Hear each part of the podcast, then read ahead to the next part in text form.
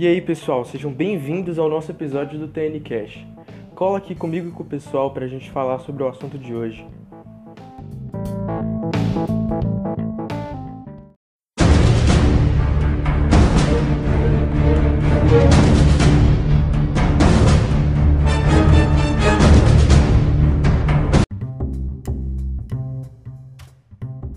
Opa! Sejam muito bem-vindos ao segundo episódio do TN Cash. Primeiramente, eu queria dar um, um, pequeno aviso, que é que o Túlio não conseguiu participar hoje com a gente por alguns assuntos e problemas que ele teve, mas eu acho que não vai ter um, um, um grande prejuízo no episódio.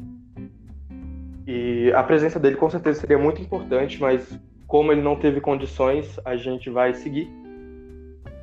E hoje a gente vai falar sobre CSGO, que é um jogo muito famoso entre os jovens e adolescentes, que também tem bombado bastante. E para falar com a gente sobre esse jogo, eu trouxe o Matheus Benevides, que é capitão da Team Killer Hawk, que é um time de CSGO, uma equipe. E fala aí, Matheus. Opa, bom dia, boa tarde, boa noite a todos que estão ouvindo este podcast. Sou eu, Matheus Matt Wizard Benevides, que está aqui presente. Uh, então, Matheus, eu acho que a primeira pergunta que é básica, assim, é há quanto tempo você já joga CSGO? Mano, o CSGO aí tem uns bons anos de vida, né, mano? É, começou com o CS 1.6 lá, nas LANs lá. Eu não sei se você pegou essa época, mas eu peguei o finalzinho dessa, dessa época. Você ia na LAN, jogava lá, pagava uma taxinha, ia lá, jogava 1.6. Então, desde aquela época, desde uns 7, 8 anos de idade aí, eu já, eu já tenho contato com Counter-Strike, vivo Counter-Strike. Mas quando acabou, né, essa época aí de LANs, de CS 1.6, enfim, é, eu dei uma parada.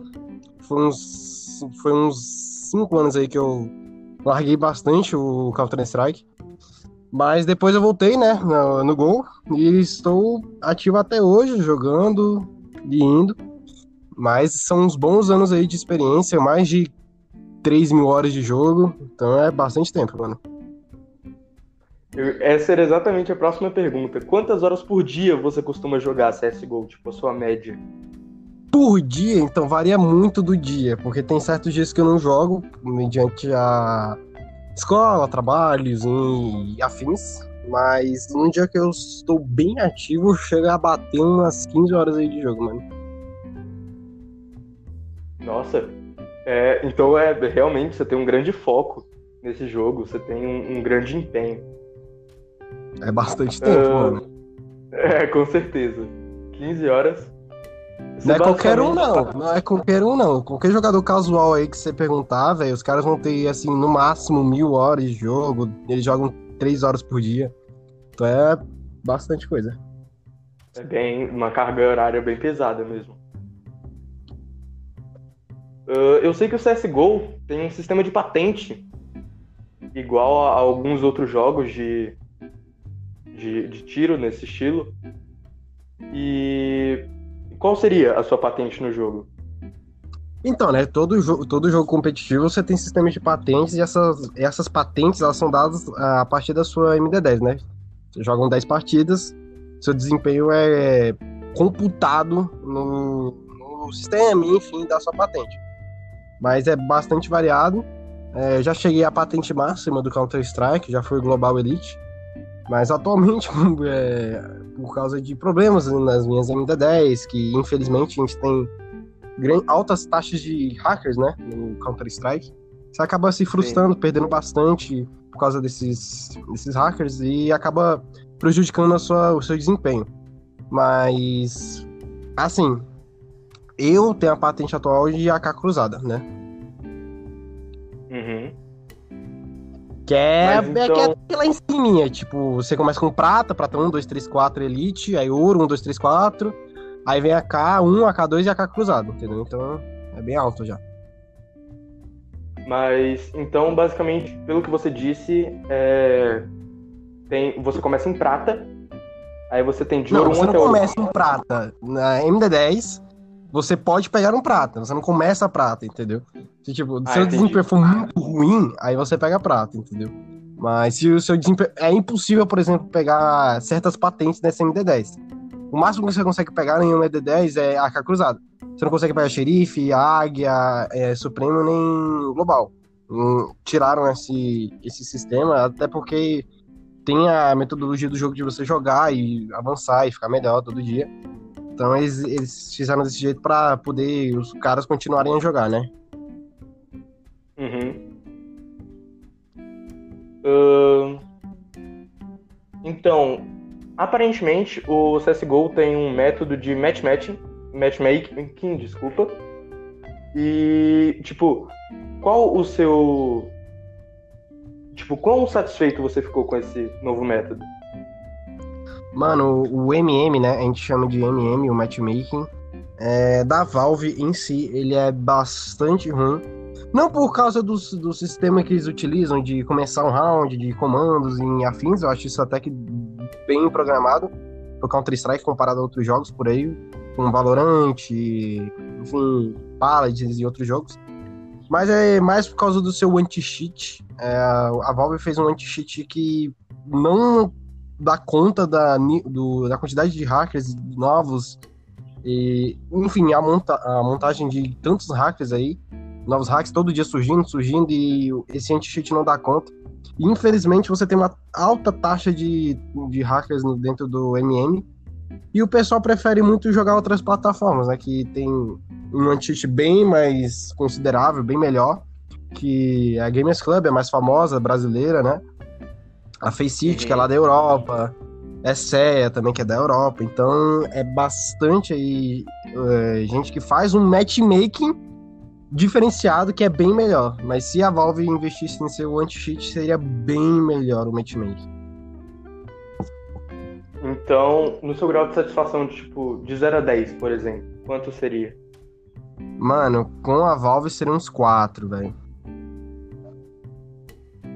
Então já é uma recomendação aí para Valve que de um a opinião de um jogador que tem alguns aspectos que vocês podem melhorar caso vocês escutem.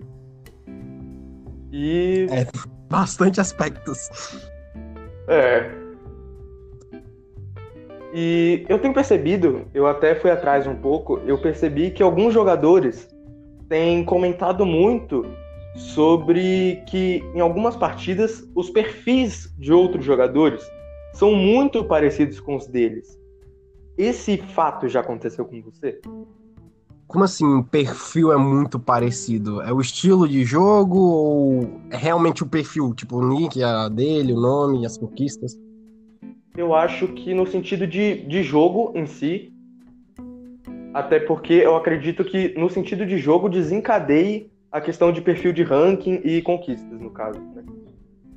Então, é, por esse sistema ser baseado em, em patentes, né? Que você tem uma patente você joga com patentes iguais à sua ou próximas à sua. Se, por exemplo, eu sou um ouro 2, eu vou pegar a gente ouro 2, ouro 1 e ouro 3, né? Sempre balanceado assim. Então acaba você pegando jogadores com, com um perfil de jogo bem parecido, mas como você é uma figura pública ou até mesmo um, um, cara que joga bem dentro do Counter Strike, mesmo que você não seja nenhum jogador profissional, não jogue campeonatos, mas as pessoas pegam o seu nome, botam lá o nick, pegam sua foto e se passam por você, isso é normal. Vários jogadores aí imitam jogadores profissionais de Counter Strike, os melhores do mundo. Então, vai, isso acontece, isso não influencia tanto assim. Eu não acho que isso é um problema dentro do Counter Strike, visto que ele tá no outro time, você sabe que você é o verdadeiro, os caras acreditam na hora que ouvem a sua voz real, não a fake, né? Mas isso não é um problema dentro do Counter-Strike. Eu acho que os caras podem usar o nick que quiserem e às vezes é até uma forma de apoio ao jogador, né? O cara bota lá o nick, por exemplo, do Fallen, que para mim é o meu ídolo, me inspiro muito nesse jogador. Então, os caras usam o nick de Fallen, para mim é uma é um agradecimento ao jogador, sempre o apoio a ele, porque ele é um puto de um jogador, então para mim isso não influencia muito não. Até porque também pode ser um meio de divulgação do próprio jogador, né? A partir do momento exato, que você exato. tem outros jogadores usando esse nome, ele pode ficar, ah, interessante, esse nome, tipo, me é familiar e vai atrás. Ele acaba encontrando a carreira de, do, desse jogador. Sim, sim. Então, agora falando um pouco da sua experiência de jogo é, com relação a tipo, sua vivência e experiência, não só dos conceitos gerais do Counter-Strike, uh, eu queria saber, tipo, com relação ao Team Killer Hawk, quanto tempo que vocês estão juntos? Então, o Killer Hawk ele foi um time bem recente. Ele tem dois, três meses, por isso que não estamos disputando campeonatos tão grandes ainda. Pretendemos disputar campeonatos grandes, é, sempre subir no ranking. É, que atualmente nem estamos por ser bastante pequenos, mas é, depois da meu último time eu estava bem frustrado, eu acabei é, saindo e eu joguei sem ter um time, uma tag por muito tempo. E mediante a você vai jogando, vai conhecendo pessoas e vai criando laços de amizade. E surgiu com algumas pessoas aí a gente criar um novo time. A gente juntou um grupo aí de pessoas e criamos um novo time. Esse time se chama Time Killer Hawk, né? Que eu faço parte, sou capitão em GL. E estamos aí, vamos disputar a Prime League aí terça-feira, né? Que é um campeonato aí que a gente já almeja ganhar, né? Para começar a sempre subir, subir, subir de patamar. Mas aquele Hawk é bem recente, não tem tanto tempo assim não. Então, mas vocês têm todo esse foco que vocês têm apresentado ultimamente, todo esse desempenho, vocês têm como como meta tornar o Counter-Strike a profissão de vocês? É, como eu disse, é, sou, a gente montou um time com jogadores dentro do, do né? É, certas pessoas têm os seus objetivos e com certeza se vocês estão, no time, eles têm o objetivo de melhorar sempre e disputar campeonatos, ganhar campeonatos. Mas não dá para negar que temos é, sonhos maiores, cada um. É, obviamente que se eles quiserem seguir a carreira de Counter-Strike, que sigam. Eu estou aqui mais para apoiar eles, é, afinal eu sou o capitão, eu, faço, eu tenho que fazer isso, é minha função. Mas eu não, eu não me vejo seguindo muito tempo nessa carreira de jogador profissional de Counter-Strike. Os moleques, eles querem, eles, não é à toa que eles estão aí um time treinando, é, sempre tentando me evoluir. Mas eu não vejo eu seguindo uma longa carreira ainda dentro desse Counter-Strike, até porque é, tenho maiores objetivos na minha vida, mas se for preciso, não, eu nunca gosto de dizer dessa água não bebereis, porque, né? Se eu beber algum dia, eu vou estar sendo hipócrita, mas se preciso, eu, eu continuarei nessa, nessa carreira de jogador profissional e, quem sabe, estar tá disputando mundiais aí pelo mundo. Pô, da hora, da hora. E você tem alguma dica para quem quer começar a jogar Counter-Strike agora, seja o Gol ou as outras versões? É, cara, para quem quer começar agora, é sempre importante você achar algumas pessoas que vocês tenham frequência de jogar junto e joguem junto, porque é, a comunidade, querendo ou não, é um ambiente bem tóxico. Isso eu acho bem ruim pela parte dos jogadores. É, eles não têm o que outras comunidades de outros jogos têm, de sempre apoiar e melhorar. Então, sempre que você encontrar alguém que é amigável, quer ajudar você, quer upar, é, sempre com você, melhorar com você, cria uma laço de amizade, vão é, achando pessoas a qual vocês estiverem confortáveis para jogar jogos e vão evoluindo, cara. Treinem. A gente tem vários vídeos no YouTube aí que ensina várias táticas, vários jeitos de você jogar, métodos de movimentação, de mira, entre outros. Então é sempre buscar melhorar, sempre, sempre, seja em coletivo, seja individualmente. Temos vários mapas de treino na oficina de Steam, então vocês podem baixar, entrar lá, sempre jogar. Então, velho, é querer. Se você quer melhorar, é, tem que ir e fazer mesmo acontecer. Porque se você ficar parado sem fazer nada, você não vai conseguir melhorar, mano. Tá aí, gostei. Lição de vida para quem quer começar a jogar Counter-Strike. Você tem que ir lá e fazer. Você tem que melhorar. Tem que fazer por você. Gostei. Não é só pro Counter-Strike, não. Pra vida, né, mano? Você tem que. Qualquer coisa que você queira, você tem que ir lá e fazer, velho. Porque o mundo não vai girar em torno de você. Exatamente. E eu tenho uma dúvida pessoal. Porque a gente vê muito esses campeonatos é, grandes e tal, que tem até transmissão ao vivo em algumas plataformas, a gente vê o, muitas vezes os jogadores em si que têm uma certa disciplina para estar lá naquele momento. Então, tipo, teria como você me explicar um pouco sobre o caráter, a disciplina e e afins dentro do Para um campeonato, é, as organizações elas montam campeonatos e eles, eles passam regras para os jogadores. E os jogadores têm que seguir essas regras mediante alguma desclassificação ou é, derrota, enfim, né? É, e as organizações elas sempre passam um negócio chamado rulebook, né? Que é o livro de regras, a qual todos os jogadores devem seguir a risca. E caso algum jogador saia desse patamar, desse rulebook, ele acaba sofrendo punições e alguns tempos sem jogar campeonatos oficiais, é, ou até mesmo tirando o time, que, pra, impossibilitando para que ele jogue nunca mais algum campeonato daquela empresa, ou até mesmo mundialmente. Então, essa disciplina vem da, da organização do campeonato. Eles passam regras, os jogadores sigam as regras para que eles possam continuar jogando sempre nesse nível e vai indo, entendeu? Uhum.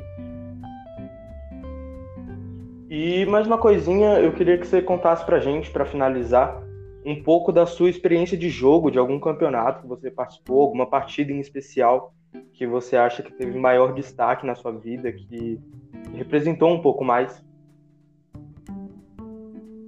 Então, é, eu já participei de vários campeonatos, seja de qualquer forma, seja vendo, seja torcendo, seja jogando. É, mas o Counter-Strike é um jogo que exige muito do jogador. Né? É, recentemente a Riot lançou o Valorant, que é um jogo bem parecido com o Counter-Strike, com algumas diferenciações, é, mas ele não exige tanto do jogador. Para mim, na atualidade, o Counter-Strike é o jogo que mais exige do jogador, porque você tem ali granadas, você tem que fazer, você tem os seus cinco jogadores, você tem que saber o que, que eles estão fazendo, você tem que ler o que os outros jogadores do outro lado estão fazendo, sua economia, né? Porque no, dentro do Counter-Strike você tem dinheiro para comprar as coisas, né? Granadas, armas. Então você tem que ler a economia do time adversário, porque não mostra lá quantos dinheiros ele tem. No Valorant já mostra, por exemplo, se eles têm muito dinheiro ou não.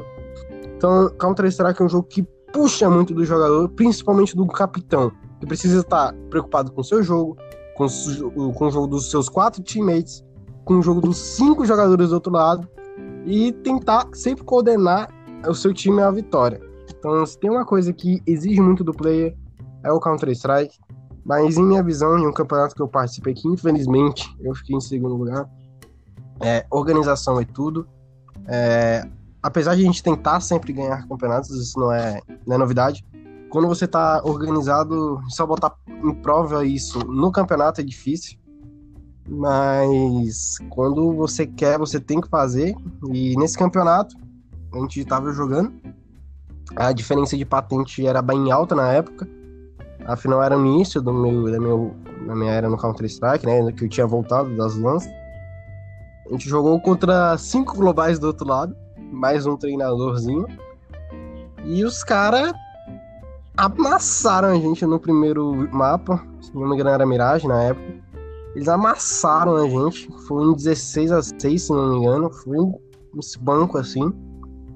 E a gente foi pro segundo mapa, a gente conseguiu até é, um resultado apertado, mas a diferença era bastante grande de skill. É, a gente, se não me engano, a gente acabou num 16 a 13 a 12, eu não lembro direito agora. Mas, cara, quando você tá lá no palco, cinco jogadores do, do outro lado te olhando, te provocando, gritando. É um negócio que mexe com o nervosismo do jogador, é fato. E aí eu acho que a gente acabou pecando um pouquinho por isso, pelo nervosismo, pelo não, pela não preparação tão adequada que a gente teve. Mas eu, se eu pudesse disputar de novo esse campeonato com o mesmo time, eu faria diferente. Faria algumas coisas diferentes dentro do, do game é, algumas ações, algumas tomadas de ações, né? Que é, por exemplo, dar cara ou não, fazer certo aquilo. Então, acaba me arrependendo um pouquinho, porque era um campeonato que dava pra ter, pra ter ganho, apesar da diferença tão grande de patente na época. Mas fica esse sentimento de que, que dava mais, né? Você queria mais, mano. É algo bem triste, é algo bem chato dentro do Counter-Strike. Porque, mano, quando você tá jogando um Riot por exemplo, a gente tem vários times brasileiros de Counter-Strike, porém a gente tem dois que são os melhores, né? A gente tem atualmente a Fúria, que se não me engano é a quarta melhor do mundo atualmente, pela HLTV.org. A gente tinha a SMBR, né, que era, entre aspas, a seleção brasileira, que infelizmente hoje em dia não existe mais. É... Acabou rolando algumas polêmicas acerca desse time, que eu acabei comentando também no meu Instagram, no meu... nas minhas redes, né? Mas eles são um dos dois times top do mundo e eles com certeza também já tomaram vários bailes, já tomaram várias é, partidas aí que eles 16 a 0 assim, que eles ficaram chocados, com certeza perdendo várias vezes por causa de nervosismo um ou outro. Então é coisas que acontecem, você tem que estar preparado. Mas sinto sobre aquele campeonato, sinto aquele arrependimento, né? De, que dava, né? Sim. Uh, pessoal, só para falar, o, as redes sociais do Matheus vão estar aqui na descrição do, do nosso episódio para vocês acompanharem o caminho da Team Killer Hawk e também conseguirem acompanhar essa essa subida deles. E eu oh, chegue lá na moralzinha, mano. É, não custa nada aí. Não custa nada. E eu acho que a gente podia encerrar, né, Matheus? Ah, mano, se você quiser, não tem mais nenhuma perguntinha aí. É, se você quiser que eu fale um pouquinho sobre aquele, sobre o desbande da MBR também. Tá aí, um assunto interessante que você comentou antes da gente começar a gravação. Eu acho que você podia contar um pouco pra gente sobre isso. É, então, aconteceu uma situação hoje. É, hoje a Team Killer Hawk ia jogar contra a, a Team Toxic, né? É um time também brasileiro de Counter-Strike, também pequeno. Entretanto, é... a gente marcou, né? A gente falou, ó, quatro horas é a partida, a gente vai jogar esse mapa, quero todo mundo presente. É, e a gente estava lá presente, prontos para jogar, os cinco jogadores lá, a gente esperando. E em nenhum momento a Team Toxic deu nenhum, nenhuma resposta. A gente mandou mensagem para eles, eles falaram nada, não viam as mensagens, não respondiam a gente, a gente ficou lá esperando. E por causa dessa conduta, né, de rollbook, de sempre estar presente nas horas, a gente tomou, eles tomaram WO, né, a gente acabou vencendo por porque os caras praticamente não compareceram, eles não compareceram na verdade, né? Eles tomaram WO por decisões que os caras tomaram errado e que aí conecta no assunto do MIBR. O MIBR, ele, ele é o maior time de Counter-Strike se você for botar na, na história, né? Em tempos de anos, assim. Começaram em 2014 com a Luminosity Team Game. Eles ganharam o primeiro Mundial. Foi o primeiro time brasileiro a ganhar um Mundial de Counter-Strike. E na sequência, em 2015, se não me engano, eu posso estar errado com as datas, pode ser 2014, 2015, 2016, eu não sei. Eles ganharam seu segundo Mundial pela outra organização que se chama SK Game e se tornaram top 1 time mundial. E até então ganharam tudo, fizeram uma rapa, mas infelizmente em 2018 acabaram é, por ter resultados não tão bons assim, começaram a sempre cair de desempenho, o que prova que, mano, para você ser um, o primeiro top 1, você tem que estar tá sempre mudando, melhorando, se dedicando, porque se manter no topo é difícil. E em 2020 agora, é, rolou um desbande da MBR. O que significa um desbande? É quando os seus jogadores são literalmente expulsos do time, é, seja por algum motivo maior da, da organização, né? Que no caso da MBR era Immortals. E, ou porque os jogadores não querem jogar mais, né? Eles, eles desistem por jogar, mas não era o caso da MBR. Mas o que acabou pegando no caso da MBR foi que eles já trocaram tantos de jogadores para tentar sempre melhorar, desde 2018, quando eles começaram a ter resultados ruins, trocaram várias vezes de players na sua lineup e não, da, não dava resultado.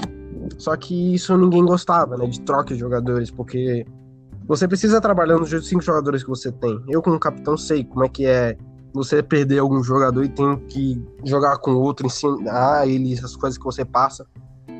E isso afetava a comunidade. A comunidade ficava triste com essas situações, sempre troca de players. E dessa vez foi uma troca meio profunda dentro da MBR. Tiraram dois jogadores icônicos, dois jogadores históricos dentro da line, e ninguém gostou. Nem os próprios jogadores gostaram disso.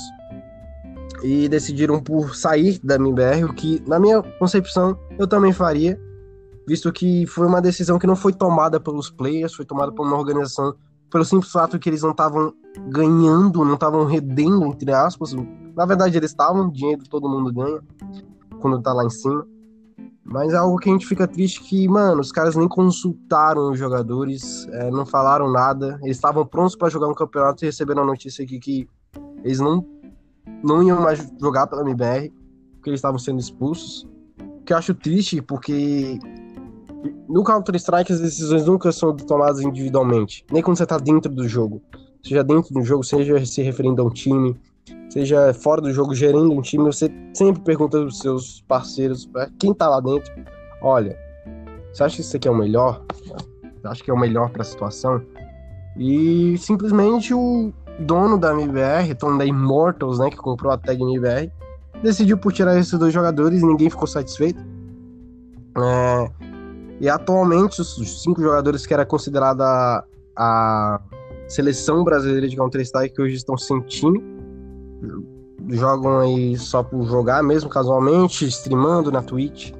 Mas o que a gente sabe é que a gente espera que eles voltem juntos, unidos, trabalhando com força, foco e fé, para que ganhem o topo novamente, né? Novidade, todo mundo quer o topo do Counter-Strike, todo mundo quer ser ali o número um. Mas o que a gente fica triste é sempre essa tomada de decisão individual, é, visando mais lucro e desempenho do que trabalho e esforço, o que aqueles moleques faziam todo dia. Todo dia estavam lá, é, treinando, jogando, tentando melhorar. Isso não é novidade. E os caras não, não olharam nem um pouquinho para isso, sabe? Isso acaba ficando bem difícil. Mas é triste nessa situação. Esperamos que isso passe.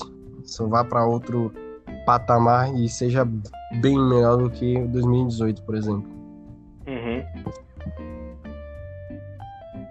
Então, muito obrigado pela sua participação, Matheus, por ter vindo aqui, ter aceitado falar com a gente sobre o Counter-Strike.